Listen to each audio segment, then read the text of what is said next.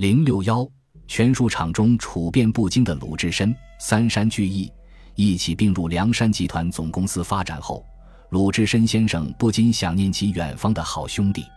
这个兄弟当然不是林冲，乃是史进。鲁智深告诉宋江，智深有个相识，是李忠兄弟徒弟，唤叫九纹龙史进，建在华州华阴县少华山上，和那一个神机军师朱武，又有一个跳涧虎陈达，一个白花蛇杨春，四个在那里聚义。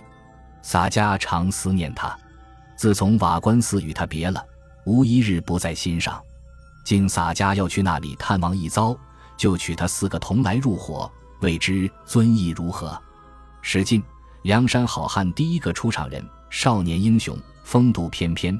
为了满足广大女青年的审美倾向，他在身上纹了九条龙，所以人送外号“九纹龙”。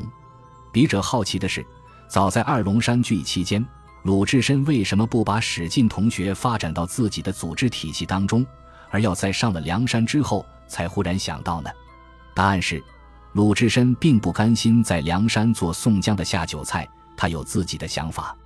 此时此刻，史进乃少华山的当家人，手下也有千八百个兄弟。如果史进上山，鲁智深是他的组织介绍人，自然也算二龙山集团制约宋江的一股力量。另外，史进不上山，鲁智深躲在少华山，继续自己自由自在的匪徒生活，也算得偿所愿。何必要跟一心想招安的宋江混呢？鲁智深救林冲得罪的是高俅，史进同学不能被朝廷欣赏，也是因为高俅。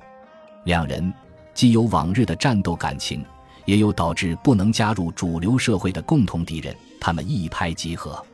宋江对这样壮大个人组织的想法当然很不高兴，但是，一来二龙山人马刚上山，如果现在就不给鲁智深的面子。难免让二龙山人马军心不稳。二来，你鲁智深虽然在史进那里有面子，未尝我不能把你的面子抢过来。所以，宋江回应说：“我也曾闻得史进大名，若得无师请他来最好。虽然如此，不可独自行，可烦武松兄弟相伴走一遭。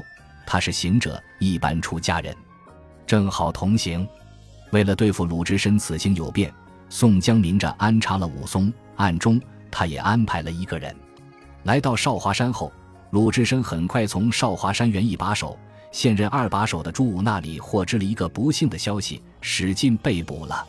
捉拿他的人乃是当朝太师蔡京的学生贺太守。原来，北京一位叫王毅的画匠及其女儿在西岳华山金天圣地庙内还愿时，被贺太守抢走了女儿，还把王毅这个丈人赐配边疆。在王毅被公差押送时，史进发现世界上还有这么孝顺的女婿，因此救了王毅，并且将两个工人杀了。事情到了这个地步，朱武等人并没有意见，他们希望贺太守把这一事件理解成少华山的常规业务。但是史进并不满足这一点，他要证明给贺太守看，少华山不仅仅是负责抢劫的，对官员不法事件也很有兴趣干预，因此。史进提出了诛杀贺太守的想法，朱武等人对此表示强烈反对。他们从官府人多势众、山寨武力不济的角度，逐层分析了朱砂和太守的想法太过天真。史进表示能够理解朱武的苦衷，并一个人单挑和太守去了。朱武告诉鲁智深，直去府里要行刺贺太守，被人知觉，倒持拿了，渐监在牢里，又要聚起军马。扫荡山寨，我等正在这里无计可施。朱武等人并非无计可施，他们不可能不清楚鲁智深同学会支持史进，而鲁智深不是一个人，他以前是二龙山的老大，现在是梁山的主要领导人，会没有办法吗？原因在于，他们并不想去大公司发展，他们喜欢自己在少华山自由自在的生活。鲁智深得知史进被捕的消息后，勃然大怒。在他的视野里，从来没有一个人跟他如此相像，那就是锄强扶弱，不惜性命。史进为什么敢去单挑贺太守？因为他希望任何人都无法凭借自己手中的权力、金钱去凌辱一个人，尤其是一个女人。成为一个英雄，仅仅有是非判断还不够。鲁智深和史进都是英雄，因为他们都愿意为了自己心中的正义，不惜用生命去捍卫。这种情怀就是古人所谓的侠义。鲁智深因此拒绝了朱武所谓的酒席，武松所谓的梁山人马。他跟史进一样，只身一人冲出了少华山。他要向贺太守讨一个公道。很快，江湖上传来鲁智深被捕的消息。面对贺太守，鲁智深充分发扬了大无畏的英雄主义精神，对贺太守的形象进行了名副其实的认定：“你这害民贪色的直娘贼，你敢拿刀洒家？”然后，鲁智深再次发扬革命乐观主义精神，告诉贺太守：“我死得其所，快哉快哉！我死也与史进兄弟一处死。”倒不烦恼，能跟史进一起死都这么高兴。鲁智深太看重史进了。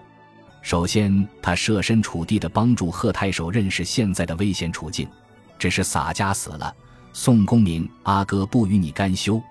而后，他本着人道主义精神，为贺太守走出官场误区，奔向金光大道指明了方向。你只把史进兄弟还洒家与交织也还了洒家。等洒家自带去交还王毅，你却连夜也把华州太守交还朝廷。鲁智深对史进是君子之交，临危之际不但舍命相救，而且无怨无悔。史进一生能交到鲁智深这样的朋友，足矣。相形之下，武松是有愧意的。鲁智深为朋友只身犯险，武松眼睁睁看着他去了，却没有魄力出手相救。武松懂得利害得失，懂得审时度势。我两个来华州干事，折了一个，怎地回去见众头领？武松在关键时候想到的是自己要承担的责任，或者说是面子。好在宋江为了密切关注鲁智深一行，还派遣了自己的另一名心腹。